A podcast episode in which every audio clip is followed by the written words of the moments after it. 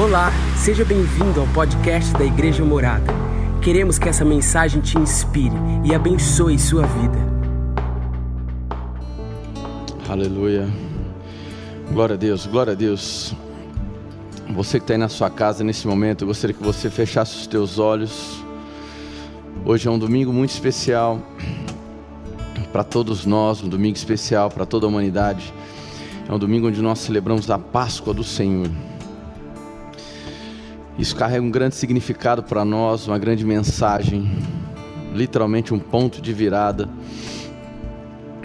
Eu quero que nesse momento você feche os teus olhos para que nós possamos orar. Senhor, nós te agradecemos porque chegou o domingo, Pai. Chegou o domingo. Pai, como é grande o significado do terceiro dia. Como é grande o significado do terceiro dia, Pai.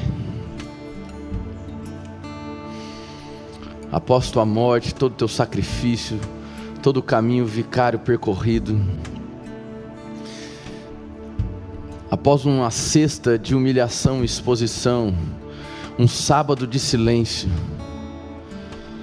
o domingo chegou, Pai.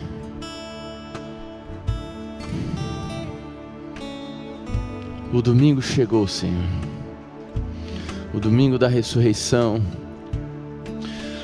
O domingo que aponta para a tua vitória, Pai. Senhor, eu te agradeço porque o domingo chegou. A nossa vida, Pai, está vinculada ao domingo de Páscoa, quando foi constatado que aquela tumba estava vazia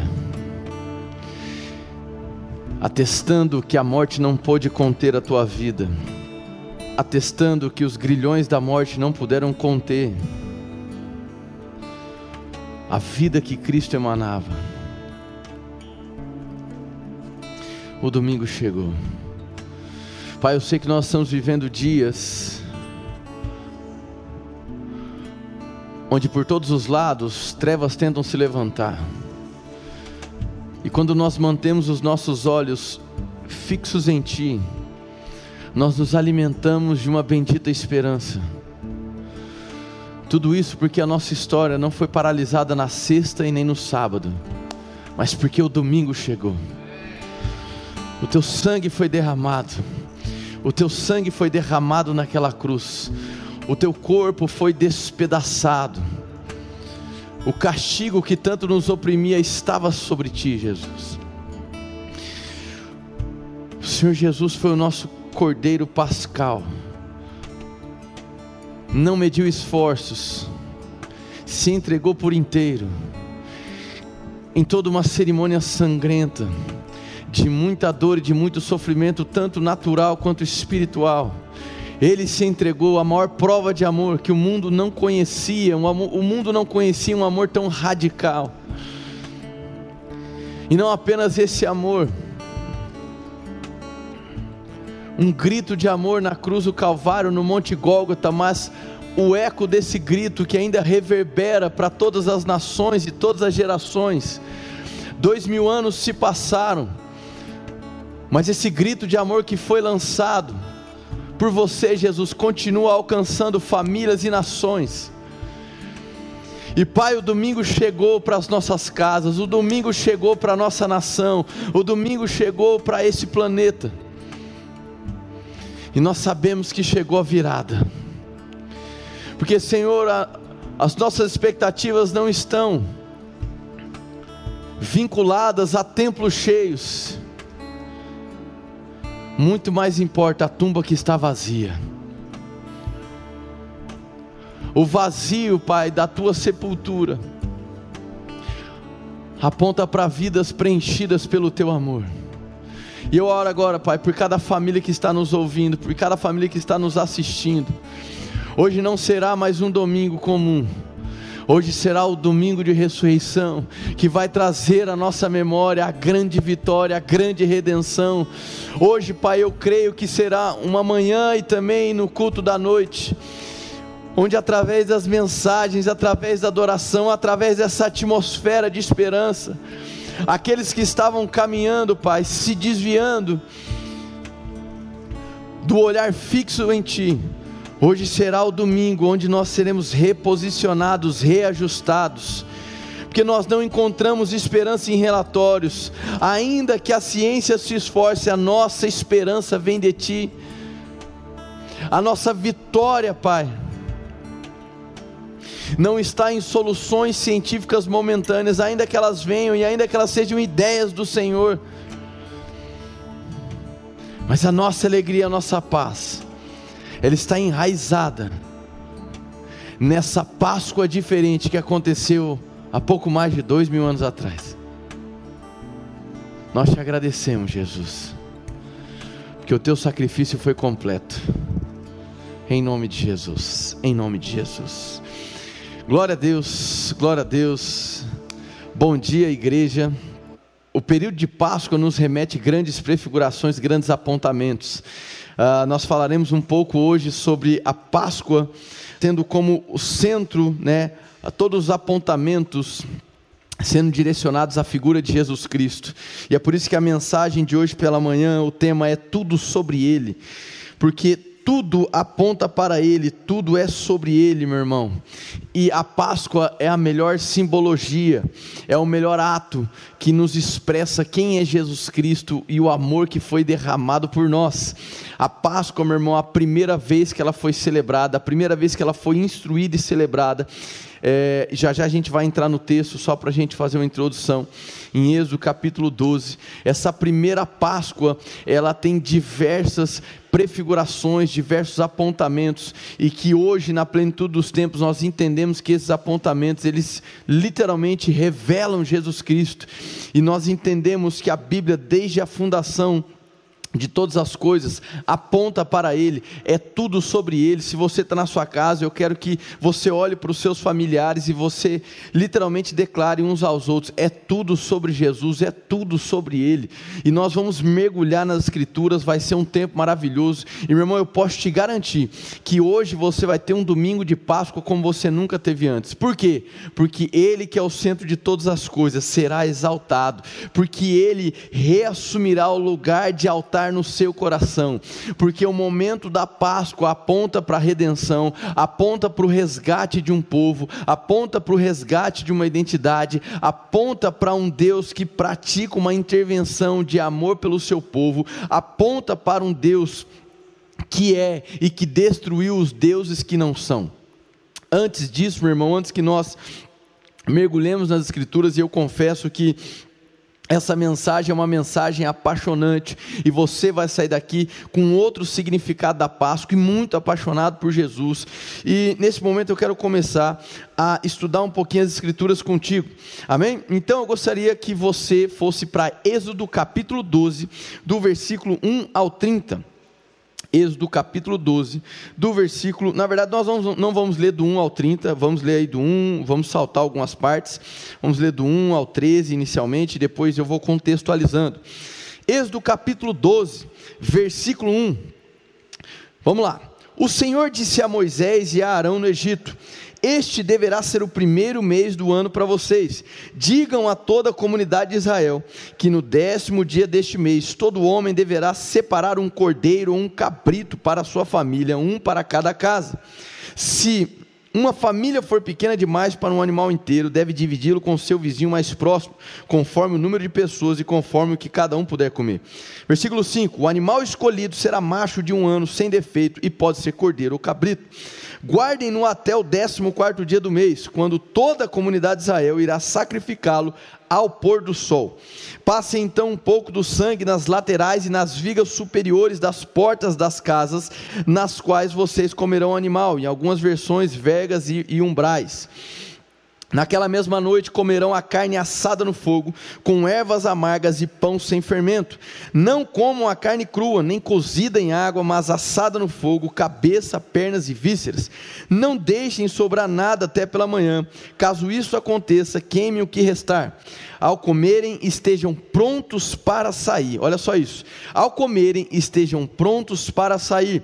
Cinto no lugar, sandália nos pés, cajado na mão comam apressadamente, esta é a Páscoa do Senhor. Amém? Olha só que maravilhoso, que texto rico.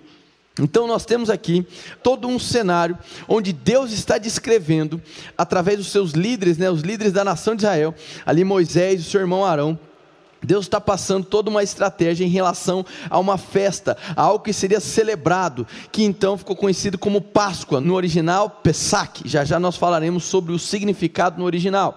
E essa Páscoa, Deus ele traz diversos elementos, é, especificamente no seu momento de refeição, você vê aí um apontamento para ervas amargas, para pães asmos e para um cordeiro que seria imolado, um cordeiro sem mácula, um cordeiro sem mancha. Esses seriam os três principais elementos. Mais para frente nos textos ainda de Êxodo você vai perceber que durante as refeições haveria uma sequência entre alimentos e taças que eles iriam provar. Quatro taças especificamente, cada uma com as suas simbologias. Agora, irmão, antes que a gente entre literalmente nesse entendimento da Páscoa que aponta para Jesus, é necessário que a gente entenda o pano de fundo de toda essa história. É necessário que a gente entenda o cenário, o que é que estava acontecendo do ponto de vista histórico, qual era esse momento, para onde é que eles sairiam, do que é que eles estavam saindo. Aqui nós estamos falando do povo de Israel, estamos falando da nação ali separada, escolhida por Deus, àquele tempo, àquela época, amém?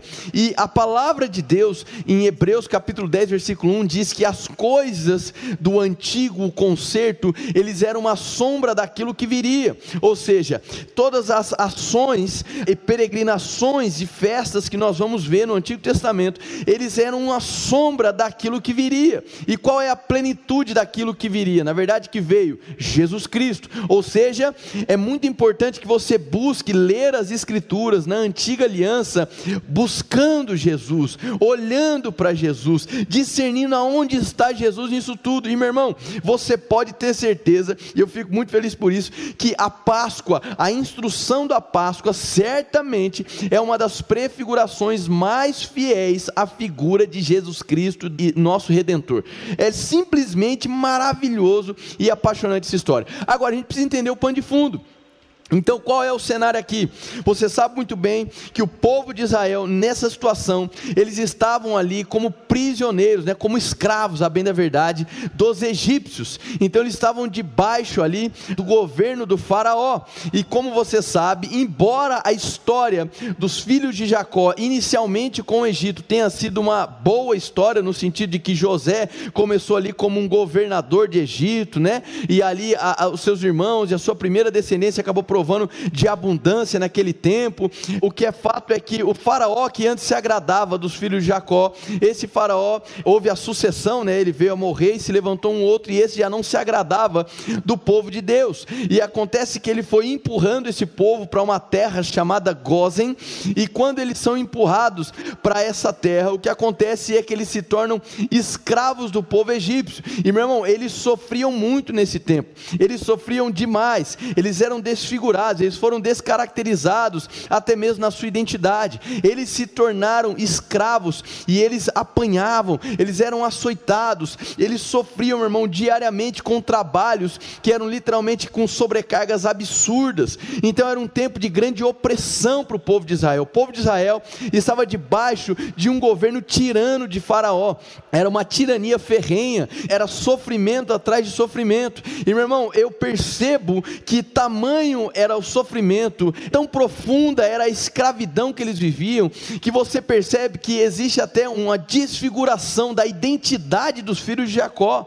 Então é muito importante que a gente entenda o cenário. Quando a Páscoa ela é esquadrinhada e orientada por Deus, né, entregando aí para os seus líderes, para Moisés e também Arão recebe essa instrução, o que nós vamos entender é que eles após ceiarem, após terem o um momento da Páscoa, né? ou, ou seja, eles pintariam ali os quatro cantos das suas portas, os umbrais e as vergas, com o sangue do cordeiro derramado, eles celebrariam a refeição santa que eles haviam sido instruídos, e depois eles partiriam. E aí, do versículo 14 em diante, o que nós vamos ver é que o Senhor vai passar por aquela região, pela terra do Egito, e aonde houvesse um sangue manchando as suas casas, haveria preservação das famílias e ali em específico dos primogênitos enquanto que os primogênitos dos egípcios, todos eles viriam a morrer quando houvesse a visita da presença do Senhor naquele momento. E meu irmão, nós sabemos que é isso que vem acontecer. E muitas pessoas vão falar assim: puxa vida, mas eu não consigo entender as Escrituras, porque parece que tem hora que Deus é bom, parece que tem hora que Deus é ruim, parece que Deus uma hora quer salvar, parece que tem hora que Deus ele quer matar. E meu irmão, é necessário a gente interpretar as Escrituras, nunca se esquecendo de um pilar central: Deus é bom. Amém? Então, obviamente, aqui está falando do que? do momento onde a décima praga seria enviada para o Egito. E meu irmão, muitas pessoas fazem uma confusão gigantesca, e é necessário que você entenda o desenvolvimento dessas dez pragas, para que você possa entender o porquê da Páscoa, o que é que ela apresentava, para quem ela apontava e por que, que ela foi realizada dessa maneira. Então, meu irmão, nós vamos ver diversas traduções que vão falar que Páscoa, o Pesach, significa passagem, né? E isso faz sentido sim. Era uma passagem, um momento de saída da escravidão, um momento de saída onde eles estavam oprimidos para entrar agora em uma peregrinação debaixo da liberdade. Mas é necessário a gente entender qual é todo o contexto. A Páscoa é celebrada enquanto ao mesmo tempo ocorre o último julgamento sobre a nação egípcia. E esse último julgamento ele apontava para a morte dos primogênitos dos egípcios. Agora, outras nove pragas tinham acontecido, né? Então a gente vai começar, por exemplo, a primeira praga, quando o Nilo, né? O Nilo se torna em um rio de sangue. E meu irmão, eu vou, eu vou ler para vocês de maneira é, sequenciada o que é que aconteceu em cada praga, mas o que é que eu quero que você entenda? Existe um determinado momento em que o líder da nação de Israel depois de um encontro que ele tem com Deus, ele pergunta qual é o seu nome ou como você se chama. E ali Deus, ele responde algo que as pessoas diriam que é um nome impronunciável, né? Eu sou o eu sou, e que nós traduzimos aí, né, no nosso linguajar de Yahweh ou Yahvé, né, na nossa linguagem como, entre aspas, se escrevesse Y-A-W-E-H, mas a gente sabe que não é bem assim né, não é da maneira mais correta, não seria com essas vogais. Mas é, vamos trazer para você que está nos assistindo para entender, Yahweh, né, o Yahvé, eu sou, eu sou, eu sou o eu sou. E muitas vezes eh, você vai ver teólogos dizendo o que Deus expressou para Moisés, a resposta de Deus para Moisés, ela simplesmente ela demonstra algo. O que? Um nome impronunciável apontando para a sua plenitude. Por que isso, irmão? Por que isso é tão importante para você entender a Páscoa? Porque eu disse que nesse período em que eles ficaram, né, 400 anos aí, 430 ah, anos desde a promessa, desde a palavra liberada para Abraão sobre Isaac, 400 anos desde a da entrada. Uh, o que acontece é que o período de escravidão, o período em que eles sofreram, o período em que eles foram açoitados, sabe o que aconteceu? Eles tiveram a sua identidade desfigurada, ao ponto de não saber quem era o seu próprio Deus, ao ponto de não discernir quem era o fazedor do bem e o fazedor do mal, ao ponto de não entender qual era o seu guia, embora houvessem clamores, e os clamores da nação de Israel subiu ao altar de Deus, a questão é que simplesmente eles estavam desfigurados quanto à paternidade, quanto à liderança divina. E a pergunta de Moisés explica isso: como você se chama? Qual é o seu nome? Ou seja, me parece um Deus desconhecido, bom, mas desconhecido, alguém que salva, mas é desconhecido. E ele diz: Eu sou o eu sou. E agora eu quero que você entenda isso, porque eu vou ler um trecho muito importante. Presta atenção nisso. O Deus que é, desfez os deuses que não são. Então, as pragas do Egito, quando as pragas são enviadas, o que acontece, meu irmão, é que o que estava acontecendo especificamente era simples assim: o Deus que é estava mostrando para o Egito e estava mostrando para toda a nação de Israel que todos os deuses egípcios não eram. Eu vou ler o trecho de um livro, um livro que eu gosto muito e até recomendo para você, chamado assim: Encontrei Jesus numa festa em Israel. Ele é de John Sittema. Encontrei Jesus numa festa de Israel. Um dos livros, na minha opinião, mais apaixonantes. Eu tenho esse livro já tem alguns anos e sempre no período é, onde nós temos algumas festas emblemáticas judaicas, eu gosto de ler a época para trazer à minha memória os apontamentos para Jesus. E eu vou ler aqui três parágrafos e eu quero que você entenda o que é que eu estou falando. Então, simplesmente, é, Yahvé vai ao encontro de cada uma dessas supostas divindades egípcias no seu próprio território. Presta atenção nisso. A primeira praga transformou a água do Nilo em sangue. Está em Êxodo capítulo 7, do 14 ao 24. Um golpe sangrento de Yahvé contra o deus Rapi, H-A-P-I.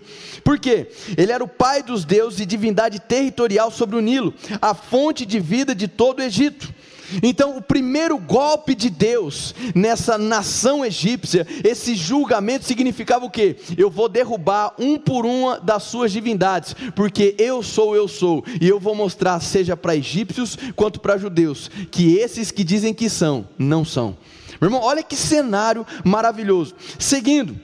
A segunda praga é o Senhor envia rãs, está em Êxodo capítulo 8, do 1 ao 15, numa demonstração de desprezo pela deusa rã. Existia uma deusa que era cultuada na cultura egípcia, que era a deusa rã, Hekt, H-E-Q-T. Então ali é um segundo golpe de Deus, é um juízo de Deus, desfazendo aquela divindade, mostrando que, olha, essa deusa que diz que é, não é, porque eu sou o eu sou. Aí você começa a entender a resposta de Deus para Moisés.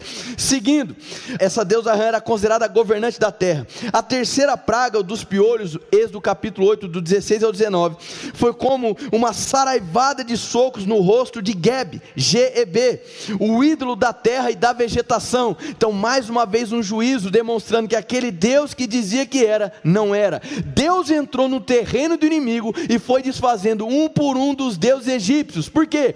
À medida que Moisés se apresentava para Faraó e dizia assim: liberte o povo, liberte o povo, ele estava dando uma possibilidade, dizendo assim para Faraó: Faraó, aproveita, vá embora, porque o Deus ao qual eu creio, ele é muito superior àquilo que vocês chamam de divindade. Então, deixa o meu povo embora, deixa a gente partir. E a cada negativa de Faraó, ele atraía para si um julgamento de Deus. E como esse julgamento de Deus se estabelecia? Através de uma vergonha, de uma exposição pública daqueles deuses egípcios que diziam que eram, que diziam que tinham poder, mas não eram nada. Então, meu irmão, precisa a gente entender o cenário espiritual. Era toda uma nação, uma cultura politeísta se deparando com a grandiosidade, a grandeza de um único Deus, o Yahvé, aquele que é. Vamos dar sequência aqui. A quarta praga trouxe consigo uma onda de moscas. Êxodo capítulo 8, do 20 ao 32. Um ataque atordoante a Kepf, K-H-E-P-F-I, considerado Deus dos insetos. Mais uma. A praga seguinte afetou os rebanhos da terra e revelou a impotência de Apis e Ator. Está em Êxodo capítulo 9, do 1 ao 7. Era o Deus touro e a deusa vaca do Egito. Então percebe, a cultura egípcia cultuava alguns animais, trazendo o, o aspecto de divindade para esses animais. E Deus estrava aquele que é, aquele que nós cremos, o El Shaddai, e que hoje na nova aliança é revelado como Pai, estava entrando no terreno do inimigo, demonstrando aqueles deuses que dizem que são e que dizem que têm poder e que estão dando frutos para vocês, eles não são nada. E eu estou aqui trazendo juízo para essa nação, demonstrando que só existe um eu sou. Meu irmão, a cada iniciativa, a cada praga que era enviada, meu irmão, se você aprendeu um dia achando assim, não, porque isso é Deus mal e vingativo, não, não, não. A cada praga era uma oportunidade para Faraó literalmente se curvar, se inclinar e abrir espaço para que o povo hebreu pudesse partir em peregrinação. Mas a cada negativa de Faraó era mais ou menos assim, meu irmão. É igual quando você está lá com o seu filho, aí você olha para ele e fala assim: não coloca o dedo na tomada, não coloca o dedo na tomada, não coloca o dedo na tomada. E pá, ele vai lá e coloca. Ele toma um choque. Eu queria que ele tomasse o choque, não queria, eu avisei, mas ele decidiu se negar o meu aviso. Então sabe o que acontece? Ele acaba provando de um malefício, porque descumpriu a minha orientação. Fez sentido? Então, meu irmão, não interprete a Bíblia como assim, puxa vida, será que esse Deus é bom? Será que não é, meu irmão? Todas as dúvidas que nós temos do caráter de Deus, nós não buscamos respostas em outras pessoas que não sejam Jesus Cristo. Jesus é a imagem exata de Deus, como diz Hebreus capítulo 1, versículo 3. Ele é o resplendor da sua glória. Ele veio para fazer o bem, para curar as pessoas. Ele veio manifestar, revelar a face de Deus para toda a humanidade. Então eu não posso achar que existia um Deus no Antigo Testamento e outro Deus no Novo. É o mesmo Deus. Meu irmão, a palavra, a Bíblia é a palavra de Deus, ela expressa a palavra de Deus, ela revela a vontade de Deus. A Bíblia é maravilhosa, a Bíblia é carregada de sabedoria, ela aponta para Jesus, ela é clara nas suas iniciativas, mas é importante que você coloque sempre a lente correta para ler os textos, e a lente perfeita é a lente de Jesus Cristo. Amém? Seguindo aqui, então nós vamos ter a sexta, a sexta praga, onde foram provocadas úlceras que afligiram homens e animais. Isso está em Êxodo capítulo 9, do 8 ao 12. E acertou, como diz aqui o escritor, um gancho no queixo do indefeso Tot, ou Imontep, né? Esse, essa divindade que os egípcios invocavam quando precisavam de cura. Mais uma vez, por vezes os egípcios eles ofereciam até holocaustos humanos e espalhavam as cinzas para pedir o favor de Imontep. Imontep era um deus muito importante para os egípcios, porque quando existia um padecimento orgânico, físico, eles ofereciam sacrifícios buscando essa cura para Imontep. E aqui mais uma vez, o Deus é o Shaddai, o Deus, meu irmão, que você sabe que converge nele todo o poder, o Deus que sara toda ferida, o Deus que enviou Jesus Cristo para nos salvar e levar sobre si todas as dores, todas as enfermidades, estava reduzindo ao pó aquela suposta divindade que poderia trazer cura para aquela nação. Olha, esse cenário é maravilhoso. Vamos seguir mais um pouquinho aqui.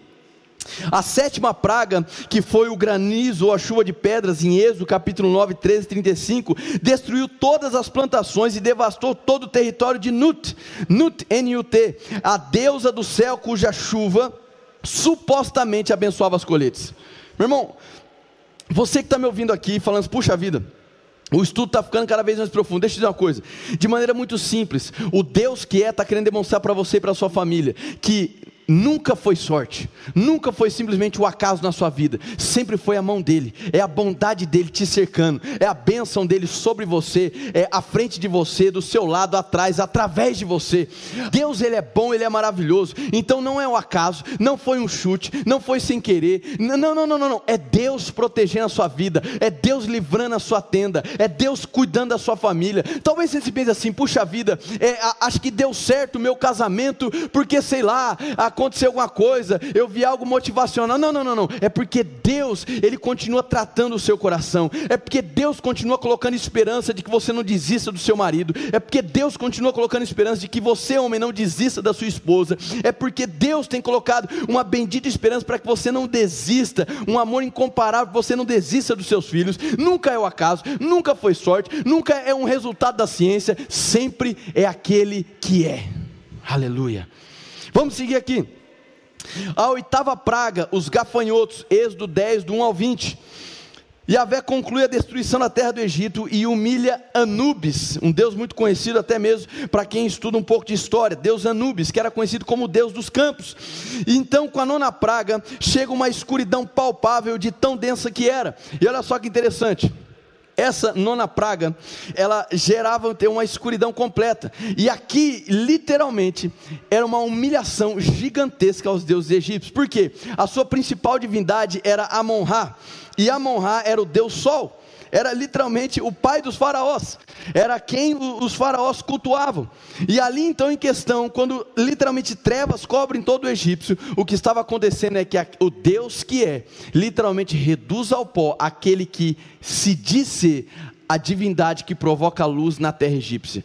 Olha só que cenário maravilhoso. Então, tudo isso ocorre na forma de julgamento de Deus para aquela nação que mantinha em cativeiro os hebreus, que mantinha os hebreus, o seu povo escolhido, como um povo escravo, que era açoitado e que sofria. Então, a gente tem todo esse cenário, e aí nós vamos chegar na décima praga. A décima praga, meu irmão, o que acontece? Ela não se remete a uma divindade específica. A décima praga dizia o quê? Que o juízo de Deus iria devastar Egito, o Egito. Como? Ceifando a vida de todos os primogênitos. Todos os primogênitos seriam ceifados. E por que, que isso é tão importante? Não aponta para uma atividade específica? Não. A questão era que os primogênitos, né, vamos dizer assim, a primogenitura de Faraó apontava para aquele que sucederia o seu trono. E os faraós, eles eram considerados como de uma linhagem divina. Então esse foi o golpe final daquele que é, demonstrando que aqueles que não são, simplesmente não eram nada. Diziam que eram, mas não eram nada. Após a décima praga, o próprio Faraó, então ele pega esse curva e diz assim: Eu libero vocês, pode seguir com o seu povo, pode levar o gado, pode levar o rebanho que vocês quiserem, e me abençoa antes de sair. Olha só que maravilhoso isso. Por que, é que eu estou dizendo isso? Para que a gente entenda o cenário onde a Páscoa foi celebrada. Então, em meio à demonstração daquele que é, em meio à demonstração daquele que faz a terra frutificar, daquele que sara nossas feridas, daquele que é a luz do nosso amanhã, daquele que é o rio da água viva, daquele que literalmente nos traz livramento e segurança, daquele que nos traz preservação. Esse que é, simplesmente desfez daqueles deuses que diziam que eram, mas não eram nada. Então, quando você hoje levanta para celebrar a Páscoa, você precisa ter em mente de que você está celebrando o Deus que é de verdade. A Páscoa traz para mim a convicção de que tudo aquilo que possam dizer contrário a Jesus Cristo simplesmente não tem valor, porque Ele, a Trindade, revelou para toda a humanidade que só existe um Deus e que esse Deus é o que diz que é. Aleluia. Então, meu irmão, essa é a Páscoa. Então, aí diante desse cenário, diante do último julgamento, Deus pega instruções, vão celebrar a Páscoa. Primeira coisa que você precisa entender sobre a Páscoa, ela era um ritual familiar. E aqui nós estamos falando da Páscoa judaica. Amém? Essa é a Páscoa judaica. Não, ela não bate com o calendário da Páscoa exatamente como nós celebramos. Mas a Páscoa judaica, ela traz apontamentos fantásticos. Como é que nós vamos celebrar a nossa Páscoa cristã hoje aqui? Nós vamos ceiar, ao final do culto nós vamos ceiar. E aqui nós vamos estar lembrando do corpo e do sangue que foi derramado. Essa é a nossa Páscoa, amém? Agora, a Páscoa judaica, ela traz diversas prefigurações. Então, primeiro que eu quero que você guarde aí, a Páscoa te remete a uma celebração familiar. Meu irmão, eu quero compartilhar algo no seu coração. Deus tem falado muito comigo sobre isso. Você já parou para pensar que muitas vezes a gente desaprendeu a ser igreja em família? Eu não estou falando de você vir para a igreja e quando você chega em casa, aí você grita com alguém e você briga e a pessoa fala assim: olha, mas aí você aprende na igreja. Não, eu não estou falando disso. Isso, tá, isso é errado, tá, irmão? Isso é errado. Deve existir uma coerência entre o que você faz na igreja, o que faz na sua casa faz em qualquer lugar. É, não leve uma vida dúbia. Mas não é disso que eu estou falando. Esse tempo de quarentena é, me fez refletir muitas coisas. Por quê? Porque é impressionante como que num primeiro momento, onde a gente não pôde fazer cultos né, é, de grandes grupos, cultos coletivos, é impressionante como veio aquela sensação de assim, puxa vida, cara, mas é, como é que vai ser agora? O que, que vai acontecer? Eu não sei é, é caminhar como igreja se eu não estiver no grande templo. E olha só que loucura, irmão. Existem muitas igrejas é, espalhadas pelo mundo, são igrejas clandestinas e que se desenvolveram por meio das casas. O começo da igreja de Jesus no período de Atos, diante de tamanha perseguição, ela se desenvolveu de casa em casa. E eu não estou aqui para enaltecer é, pequeno grupo ou célula, nem nada disso, embora a gente faça. Eu estou aqui para te dizer que muitas vezes a gente desaprendeu em ser igreja dentro de casa em tratar os seus pares, o seu pai, a sua mãe, o seu esposo, sua esposa e os seus filhos como sua igreja. É exatamente isso que eu estou te dizendo. Eu acredito que nesse período é o momento, especialmente a Páscoa, de você entender a força que há na sua família. Então, a Páscoa é uma celebração familiar. E eu quero te dizer para você que está me ouvindo, eu sei que já já nós vamos descer da arca. Eu sei que já já a gente vai entrar no pós-crise, amém? Eu, eu, sei que você está dando glória a Deus aí de, de, trás da tela aí, amém? Eu sei que a gente já vai descer da arca. Eu sei que a gente já vai é, é, entrar no pós-crise. Mas e aí, meu irmão? O que é que você vai carregar desse período? Eu quero te dizer que esse é um momento único para a sua família, um momento ímpar para a sua família. É um momento onde você pode restaurar no teu coração e na tua convicção a certeza de que a tua igreja começa em casa. A tua família, irmão, deve bastar no sentido de, cara, é aqui é minha igreja. Amém. E, e posso te dizer que a gente entra tanto no automático dos templos que a gente se esquece disso. E eu creio que quando a gente descer da arca, eu creio que quando a gente voltar do pós-crise, nós estaremos com uma consciência diferente. E isso vai promover uma unidade familiar do corpo de uma maneira muito mais fantástica. Por que, que eu estou dizendo isso? Porque a Páscoa é uma celebração familiar. Esse primeiro apontamento é importante.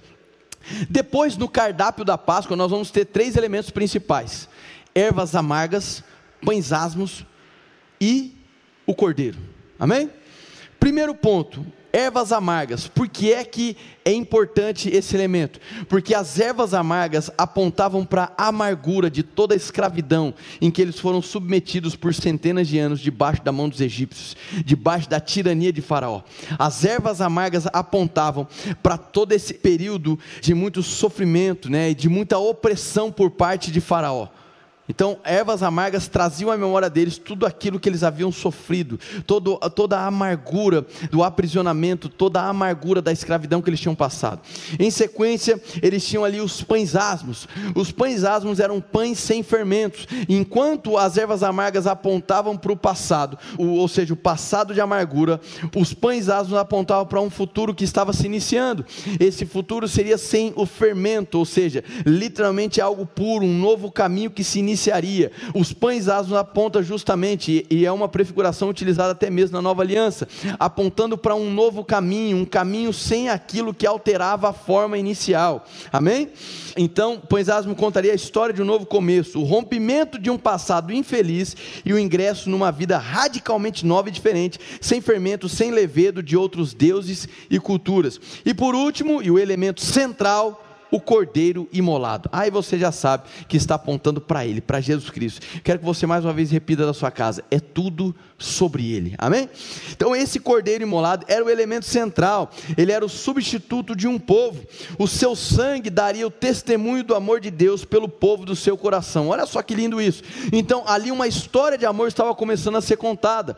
E todo esse banquete, toda, todos esses elementos principais dessa ceia de Páscoa para o povo de Israel Israel, ela era muito importante. E aí, quando iria para o ritual, aí o ritual é carregado de prefigurações. Quais seriam essas prefigurações? Primeiro, você precisa entender que o ritual da Páscoa ele apontava para uma celebração sangrenta.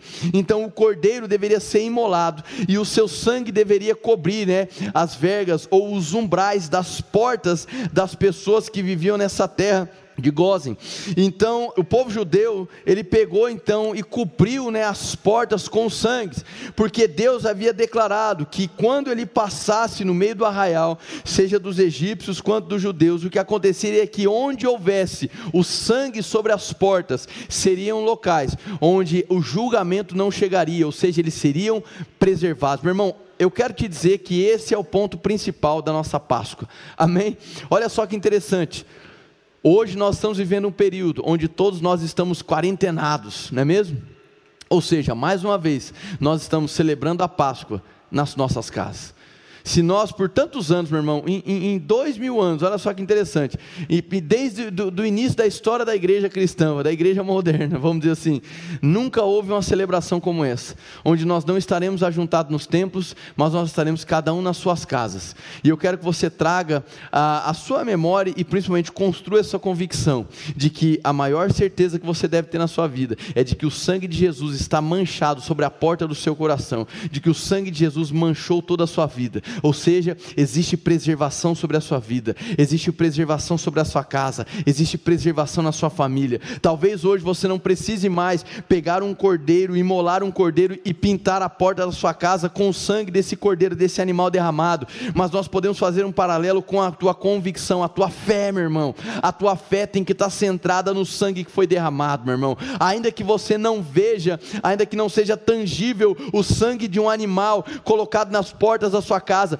A fé ela traz existência às coisas que não são como se fossem. A fé traz para a convicção, para o visível, aquilo que não se vê. E eu quero que em nome de Jesus hoje, nesse dia de Páscoa, você traga a convicção de que o sangue foi lançado sobre a sua vida, de que existe um sangue cobrindo a sua família. Quando você tem a convicção, quando você devota a sua confiança no Deus que é de fato, sabe o que acontece? Você não teme o amanhã, você não tem medo da praga que está sendo lançada lançada é, durante o dia ou durante a noite, porque você sabe que existe um sangue que te protege, você sabe que existe um sangue que traz preservação para a tua família. Talvez, meu irmão, a gente já passou aí, estamos chegando, acho que amanhã ou depois de amanhã, em um mês de decretos de reclusão, em um mês de decretos onde a gente está tendo que se abster do convívio social, e talvez durante 30 dias, meu irmão, você ainda está sendo assolado pelo medo. Faça dessa Páscoa o dia onde você vai ter um ponto de virada na tua crença.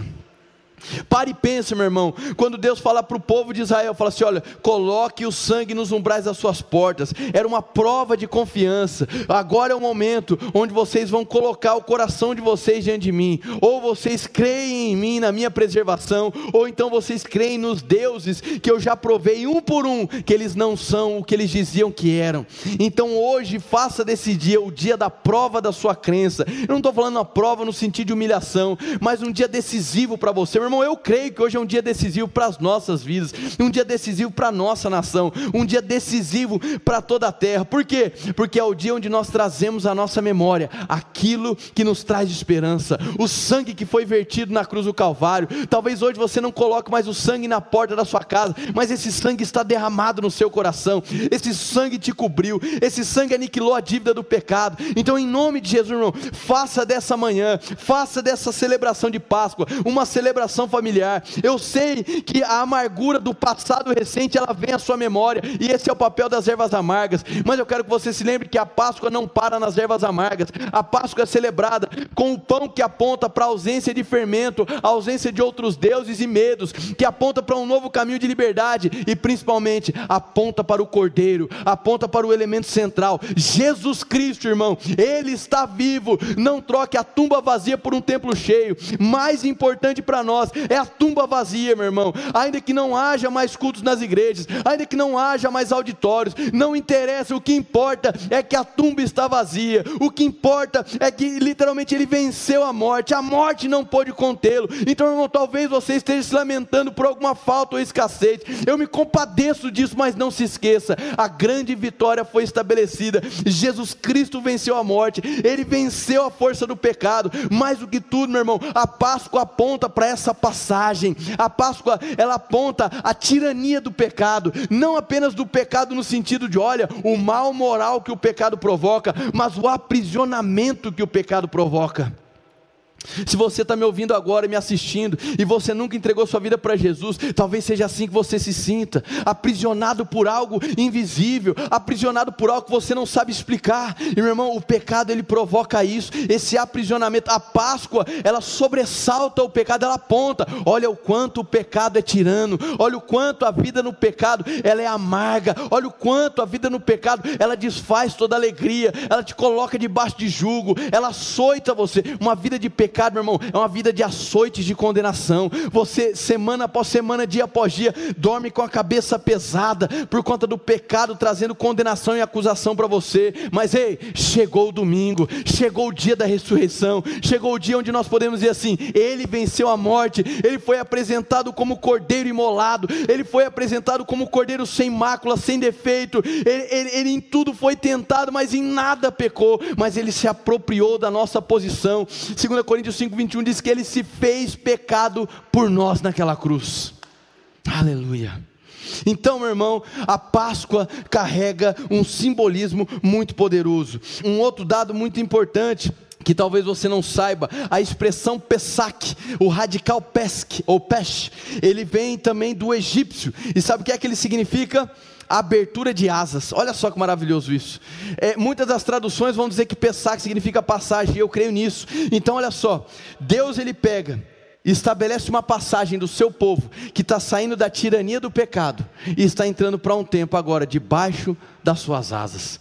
Meu irmão, que você entenda que nesse período de Páscoa, a convicção da bondade de Deus brote no seu coração. Acima de todas as coisas, meu irmão, você precisa entender que Páscoa para nós é um dia de grande celebração, é um dia de grande festa. É tudo sobre Ele. Tudo que nós lemos até agora aponta para Jesus. O elemento central da Páscoa, que era o Cordeiro, o elemento central para nós é Jesus Cristo. Ele é o Cordeiro. Só para você ter uma ideia ao longo do primeiro século e até hoje essa festa ela é celebrada seja nos judeus e para nós também na Páscoa cristã.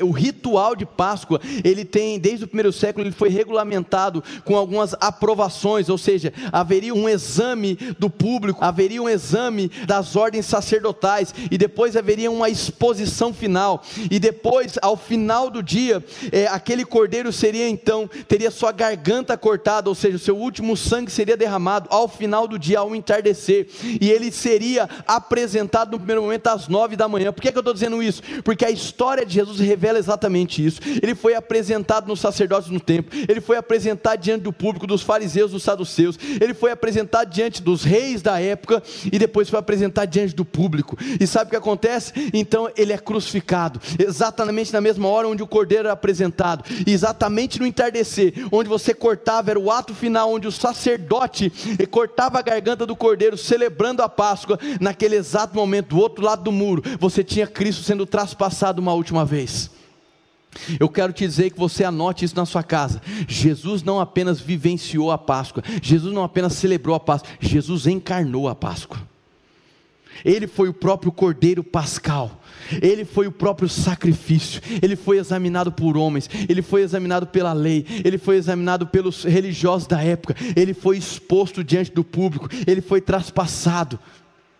Ele convergiu nele toda a celebração da Páscoa. É por isso que eu quero te dizer, meu irmão, que hoje, na hora que você se sentar para ceiar com a sua família, meu irmão, não interessa se você comprou ovo de Páscoa ou não, se você quiser comer chocolate, come, faz o que você quiser, mas eu só quero que você entenda uma coisa: hoje toda a nossa vida tem Jesus como centro, Ele é o centro de todas as coisas, meu irmão, Ele é o motivo da nossa alegria, Ele é o motivo da gente ter a certeza de que o amanhã vai ser glorioso, Ele é a convicção que eu tenho, meu irmão, de que crises passam, mas de que Ele nunca vai passar, de que o amor dele nunca vai passar passar. Meu irmão, eu sei que talvez você esteja em uma situação precária, uma situação difícil, até mesmo financeira, e eu quero liberar uma palavra sobre a sua vida. Continue confiando no sangue de Jesus. Continue confiando naquele que foi enviado para morrer no seu lugar. A tumba não voltou a ser preenchida, a tumba está vazia, isso foi de uma vez por todas. Então, em nome de Jesus, eu quero que na sua casa você clame pelo sangue, que você tenha convicção do poder do sangue porque ele encarnou a Páscoa, e eu quero dizer que a Páscoa aponta para Jesus. Repito mais uma vez comigo, é tudo sobre ele. João capítulo 1, versículo 29, vai dizer assim: Eis aí o Cordeiro de Deus que tira o pecado do mundo. Se para a nação de Israel a celebração da Páscoa era a passagem do pecado para uma vida em liberdade.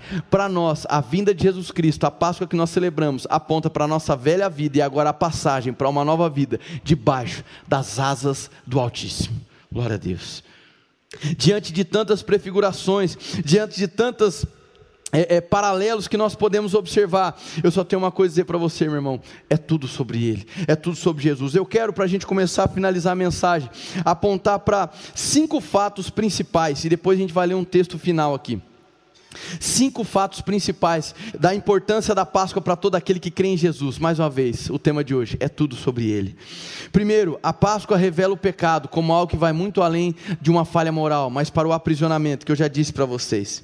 Segundo, a Páscoa nos indica um ato de graça e misericórdia. Porque, meu irmão, misericórdia significa você não receber tudo aquilo que você merecia, enquanto graça significa você receber tudo aquilo que você não merecia. Enquanto a misericórdia te poupa de receber aquilo que você merecia, a graça te faz receber aquilo que você não merecia. Fez sentido? Então, aqui a gente pode perceber um ato de graça. A Páscoa aponta para a graça, ou seja, a gente passa a receber aquilo que nós não merecíamos de modo algum. A Páscoa aponta para a graça. Efésios capítulo 2, versículo 8 e 9 vai dizer: "Porque pela graça sois salvos mediante a fé". Então a Páscoa aponta para a graça. Outra questão, a Páscoa também nos fornece o primeiro vislumbre da expiação. A palavra expiação no Antigo Testamento, no hebraico significa acobertamento de pecados, enquanto que na Nova Aliança nós vamos perceber que a expiação ela é utilizada em um outro contexto de remissão, ou seja, onde os pecados são apagados de maneira completa. Então ali nós temos um primeiro vislumbre da expiação. E o que é que esse vislumbre da expiação aponta? De que um substituto seria enviado em favor de muitos que não mereciam e que estavam carregados de pecado e inimizade. A Páscoa aponta para Jesus. Mais uma vez, é tudo sobre ele. Jesus Cristo leva sobre si todas as dores, todas as enfermidades, todo o pecado. O castigo que nos traz a paz estava sobre ele. Ou seja, ele foi o perfeito substituto. Ele que era filho assumiu a posição de réu para que eu e você que éramos condenados e acusados, que estávamos fadados a uma vida infernal, agora nós possamos assumir o lugar de filho. Então, ali a Páscoa, a primeira Páscoa celebrada, ela apontava para um vislumbre da expiação, e hoje para nós a plenitude dos tempos é a remissão dos nossos pecados, não através da nossa força, porque não é por, pela nossa força, para que ninguém se glorie, mas é dom de Deus. A Páscoa também ela representa a justificação pela fé, justificados pela morte substitutiva do Cordeiro. Os cristãos recebem a identidade de filhos de Deus. Lembra que eu disse no começo que o povo de Israel teve a sua identidade desfigurada por conta do aprisionamento do pecado? Meu irmão, eu quero me endereçar agora para pessoas que estão nos ouvindo e que talvez tiveram um encontro com Jesus um dia ou nunca tiveram. Mas você que teve um dia e talvez você saiu do caminho que você foi introduzido um dia, do caminho que ele te convidou um um dia, e talvez você não sabe mais como lidar com as coisas, porque o pecado, a acusação, a condenação te acompanha. Meu irmão, a morte de Cristo ela foi substitutiva. Então não vai ser pelo que você faz, é pelo que ele fez. Deixe com que o ato de amor e de justiça de Cristo te alcance, a mudança na sua vida, a deixada dos vícios, deixar paixões mundanas, ela vai acontecer à medida que você se relaciona com Jesus. Então, se porventura você se desviou do caminho em algum momento, meu irmão, ele não desiste desiste de você. O Cordeiro Pascal não retrocedeu, ele foi enviado e foi até o fim. Então a substituição, ela foi pela graça e ela nos abriu o caminho para a justificação. Você não é justificado pelas boas obras, você é justificado pela boa obra de Jesus. E hoje a sua vida é tomada por essa boa obra de Cristo, e isso faz com que você manifeste boas obras. Tanto a boa obra de Cristo quanto as suas boas obras são importantes, mas não inverta de lugar. A tua justificação não é pelo que você faz, é pelo que ele fez, e o que você faz hoje é um reflexo do que ele fez, em nome de Jesus. Por último, irmão, o sangue do Cordeiro, nós encontramos liberdade. Não se trata apenas da liberdade do pecado, mas também liberdade para uma vida nova. Então eu coloquei aqui alguns pontos principais onde a Páscoa aponta marcas importantes para todo aquele que crê em Jesus. Então revela a tirania do pecado, aponta o ato de graça, aponta um vislumbre da expiação. Ele representa a justificação pela fé e também aponta para o um encontro que nós temos com a liberdade em nome de Jesus. Amém? Então eu quero ler um último texto agora em Romanos capítulo 6, versículo 13. E por último, nós vamos então ceiar. Romanos capítulo 6, versículo 13. Versículo 3, desculpa. Romanos versículo 3, meu irmão, eu quero que você que está na sua casa agora, eu quero que você leia junto comigo. Tudo o que eu falei agora vai fazer sentido, para que você entenda que é tudo sobre Jesus, é tudo sobre Ele. Amém? Eu quero que você leia comigo esse texto, porque agora as peças vão se encaixar. E eu creio que da onde você está, você vai dar um brado de vitória quando você lê esse texto comigo. Amém? Romanos capítulo 6, versículo 3. Ou vocês não sabem que todos nós que fomos batizados em Cristo Jesus, fomos batizados em Sua morte, portanto, fomos sepultados com Ele na morte por meio do batismo, a fim de que, assim como Cristo foi ressuscitado dos mortos, mediante a glória do Pai, também nós vivamos uma vida nova. Se dessa forma fomos unidos a Ele na semelhança da Sua morte, certamente o seremos também na semelhança da Sua ressurreição, é tudo sobre ele.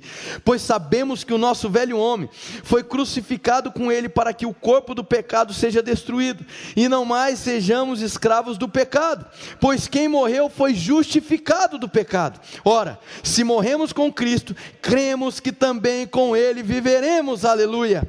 Pois sabemos que tendo sido ressuscitado dos mortos, Cristo não pode morrer outra vez a morte não tem mais domínio sobre ele, porque morrendo, ele morreu para o pecado uma vez por todas, mas vivendo, vive para Deus. Da mesma forma, consideremos-nos mortos para o pecado, mas vivos para Deus em Cristo Jesus. Portanto, não permitam que o pecado continue dominando o corpo mortal de vocês, fazendo que obedeçam aos seus desejos. Não ofereçam os membros do corpo de vocês ao pecado como instrumentos de justiça. Antes, ofereçam-se a Deus como quem voltou da morte para a vida, e ofereçam os membros do corpo de vocês a Ele como instrumento de justiça, pois o pecado não os dominará, porque vocês não estão debaixo da lei, mais debaixo da graça. Glória a Deus. Meu irmão, eu fico feliz demais. É uma mensagem onde eu creio que a sua casa está se enchendo de alegria. Depois você pode testemunhar, depois você pode passar para as pessoas o quanto que uma alegria diferente se apoderou de você ao ouvir a mensagem de Páscoa, porque essa mensagem ela nos levanta, irmão. Ela aponta para Jesus, ela aponta para a bendita esperança, ela aponta para a justificação, ela aponta para essa vitória de Jesus sobre o pecado e sobre a morte. Ele está vivo, irmão. Hoje é o dia de você gritar para sua família, para os seus amigos, para os seus vizinhos. Ele está vivo, irmão. Ele está vivo. A morte não pode contê-lo. A tumba está vazia. Ele está vivo. E nós vamos celebrar isso essa manhã. Eu quero, meu irmão, antes que nós ceiemos, eu quero, em nome de Jesus, fazer uma oração específica. Talvez você nos escutou nesse período de mensagem e você nunca entregou sua vida para Jesus Cristo e você nunca tomou a decisão de dizer: Eu quero Jesus no meu coração. Você que deseja hoje conhecer Jesus Jesus, ou você que talvez um dia conheceu, mas se afastou, eu quero poder orar por, por você, sabe por quê? Porque a mesa da ceia é para os filhos, e eu não quero que você fique de fora desse momento tão importante, onde nós vamos exaltar a Jesus, porque é tudo sobre Ele. Então eu quero falar com você.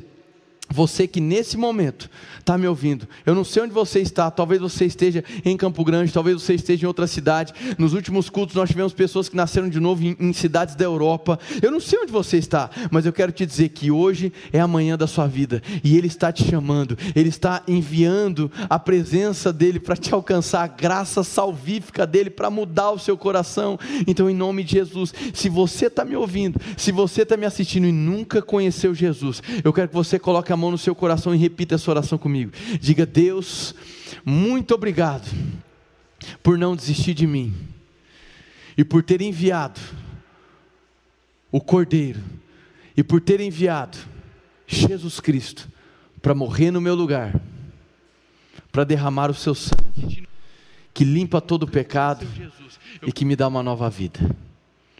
Diga muito obrigado por me aceitar na sua família eu abro o meu coração para que você, Jesus, venha habitar com a sua rica presença, em nome de Jesus.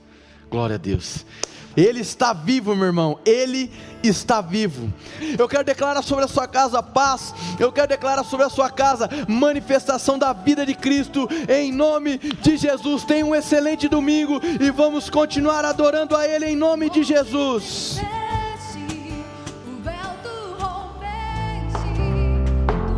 Essa foi uma mensagem da Igreja Morada. Para ficar por dentro e saber mais, nos acompanhe em nossas redes sociais.